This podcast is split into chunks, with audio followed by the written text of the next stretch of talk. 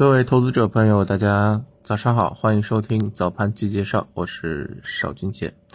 咱们先来简单回顾一下昨天市场的一个情况啊。昨天呢，其实我们可以看到啊，整体呢是一个反弹的格局。那么，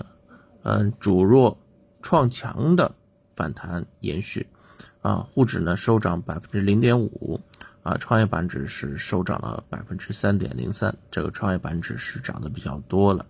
当然啊，创业板因为前面啊受到宁德时代啊啊这个东方财富的影响啊，确实啊回调的比较深。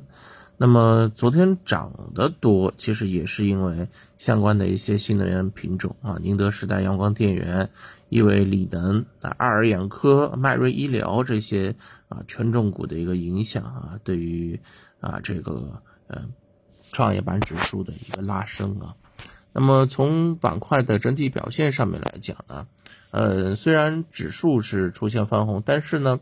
呃，收涨个股和收跌个股呢，它其实啊差的并不是很多。收涨的是两千三百八十一只，啊，收跌的个股是两千零八十三只，对吧？这个跟前一天啊啊这个涨跌家数也差不多，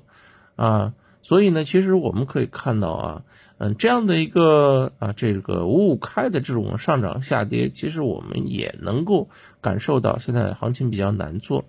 嗯，即便是反弹呢，它也不能够吃大锅饭啊。所以我也是一直在强调说，啊，即便是一些反弹的这个板块当中，啊，这个同板块当中的这个品种，啊，它其实反弹也有强弱，延续性也有强弱。对吧？所以为什么我们在投资不纠结当中一直在跟大家讲反弹怎么去找啊？怎么去用确定性的因素去叠加啊？相关的一些啊这个筛选条件去找到一些相对来讲啊比较靠谱的、确定性比较高的、比较稳定的一些反弹品种，对不对？啊，这些功夫我认为都是下的有意义的啊。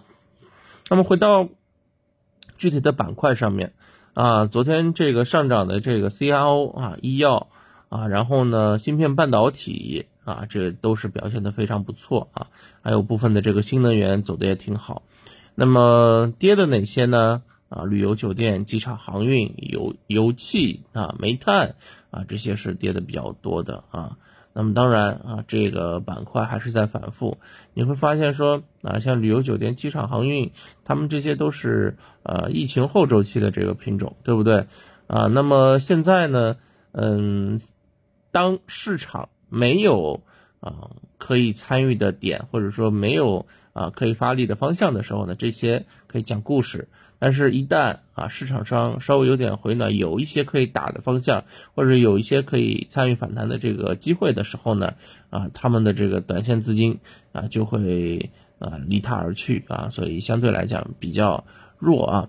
那么从整体的呃这个市场风格啊以及未来的这个趋势上面呢，就是我们认为震近期应该来讲还是一个震荡的这种格局。呃，那至少啊，今天的话，我认为应该还是会有一个翻红的表现吧。啊，为什么这么说呢？因为，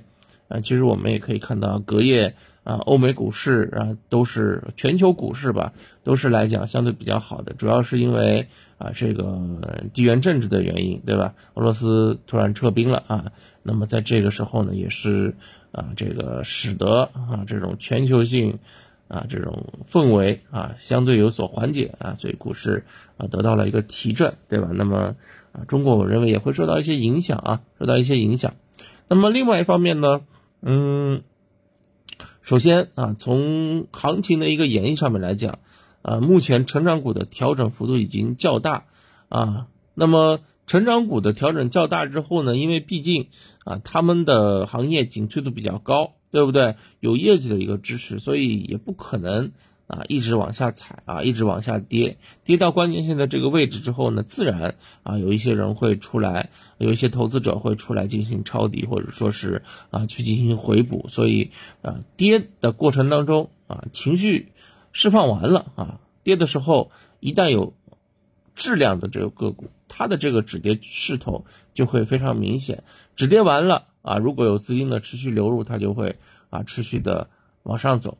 那么这是个股的这个机会啊。但是为什么我们在开盘开篇的时候讲说，嗯，行情可能会以震荡为主，可能不会有一个明显的一个啊反弹或者大幅度的反弹，因为现在还是缺乏一些正面催化剂啊，嗯，什么怎么，比如说什么呢？就比如说像一些这个政策啊、重要会议等等等等，对于我们 A 股的一个提振，或者说是流动性的一个提振啊，所以整个投资者的风险偏好调整可能还是需要时间啊。那么